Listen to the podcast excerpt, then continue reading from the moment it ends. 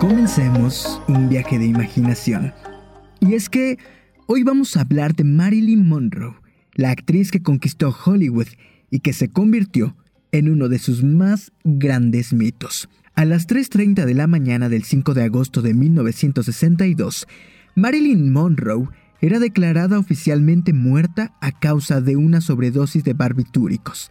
La gran estrella de la pantalla, la mejor fabricada por Hollywood, se marchaba, dejando tras de sí una treintena de películas, tres maridos, decenas de amantes, una legión mundial de admiradores y una muerte llena de confusión que ayudó a consolidar la leyenda. Casi seis décadas después de su muerte, ese legado no se ha diluido lo más mínimo. Marilyn Monroe es uno de los íconos femeninos más importantes de todos los tiempos. Sea como fuere, Norma Jean Mortenson, que fue su verdadero nombre, se convirtió en un símbolo erótico, en un modelo que deseaban seguir muchas mujeres y hasta se podría decir que en una leyenda que dejó de existir con tan solo 36 años de edad. La infancia de Marilyn no fue precisamente fácil y probablemente la marcara para el resto de su vida. Las crisis nerviosas de su madre provocaron que fuera de hogar en hogar. Incluso, incluso sufrió dos violaciones con tan solo 12 años de edad. Tal desorden que la empujaba a volver a los 16 años a un orfanato le hizo casarse con James, de 21 años. A partir de entonces, tendría un hogar y sería una supuesta buena ama de casa. Sin embargo, después de la Segunda Guerra Mundial en la que participó su marido, vio la oportunidad de dedicarse al mundo del espectáculo tras haber triunfado en algunos trabajos como modelo. Así que se divorció y comenzó a presentarse a diversos castings hasta que la aceptaron, donde entonces iniciaría su carrera cinematográfica participando de secundaria en algunas películas. Después de aparecer en importantes producciones como La jungla de asfalto o Eva al desnudo, le llegó la oportunidad con Niágara. Su belleza, su belleza impactó a la audiencia, la sensualidad, su inolvidable melena rubia, su mirada pícara. Tal fue el impacto que Hugh Hefner, dueño de la revista Playboy, la convirtió en la chica del mes en el primer número de la mítica revista, utilizando para la ocasión una antigua foto en la que Monroe aparecía desnuda. Entonces, entonces llegó su consagración en la meca del cine con películas consideradas clásicas como Los caballeros las prefieren rubias en 1953, Cómo casarse con un millonario en 1953 también y La tentación vive arriba en el año 55.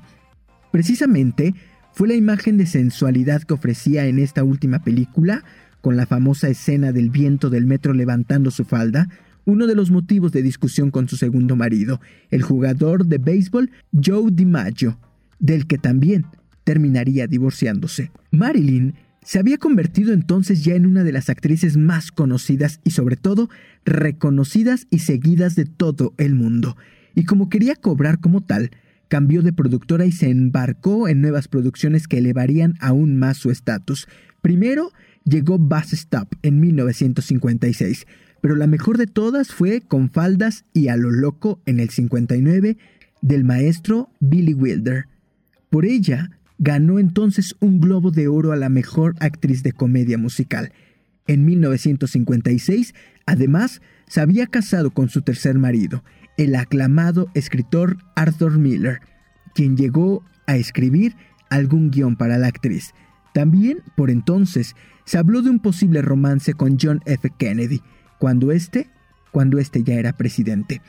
Y porque, instalada en la popularidad, Marilyn sufrió un par de abortos involuntarios y terminó entonces haciéndose dependiente del alcohol y sobre todo de los barbitúricos, pero sobre todo porque una sobredosis de estos la conducirían a una muerte que, por cierto, nunca se supo a ciencia cierta si fue por un suicidio o tal vez obedeció a alguna otra causa.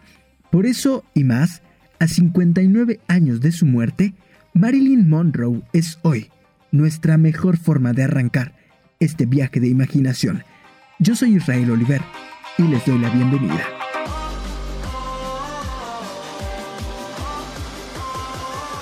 Hola, soy Israel Oliver y les doy la bienvenida. Y les doy la bienvenida. Pues el resultado fue un éxito rotundo cuya Hola amigos que nos escuchan en toda la República y más allá de las fronteras. Mira, como ya lo dije, este, se ha vuelto un poco caricaturesco. Tiene los colores ya, bailando. No, hablando no quiero nombrar como de ah, papá, mamá, no puede. So you wanna be my enemy? You should've known I never kissed the Soy y les doy la bienvenida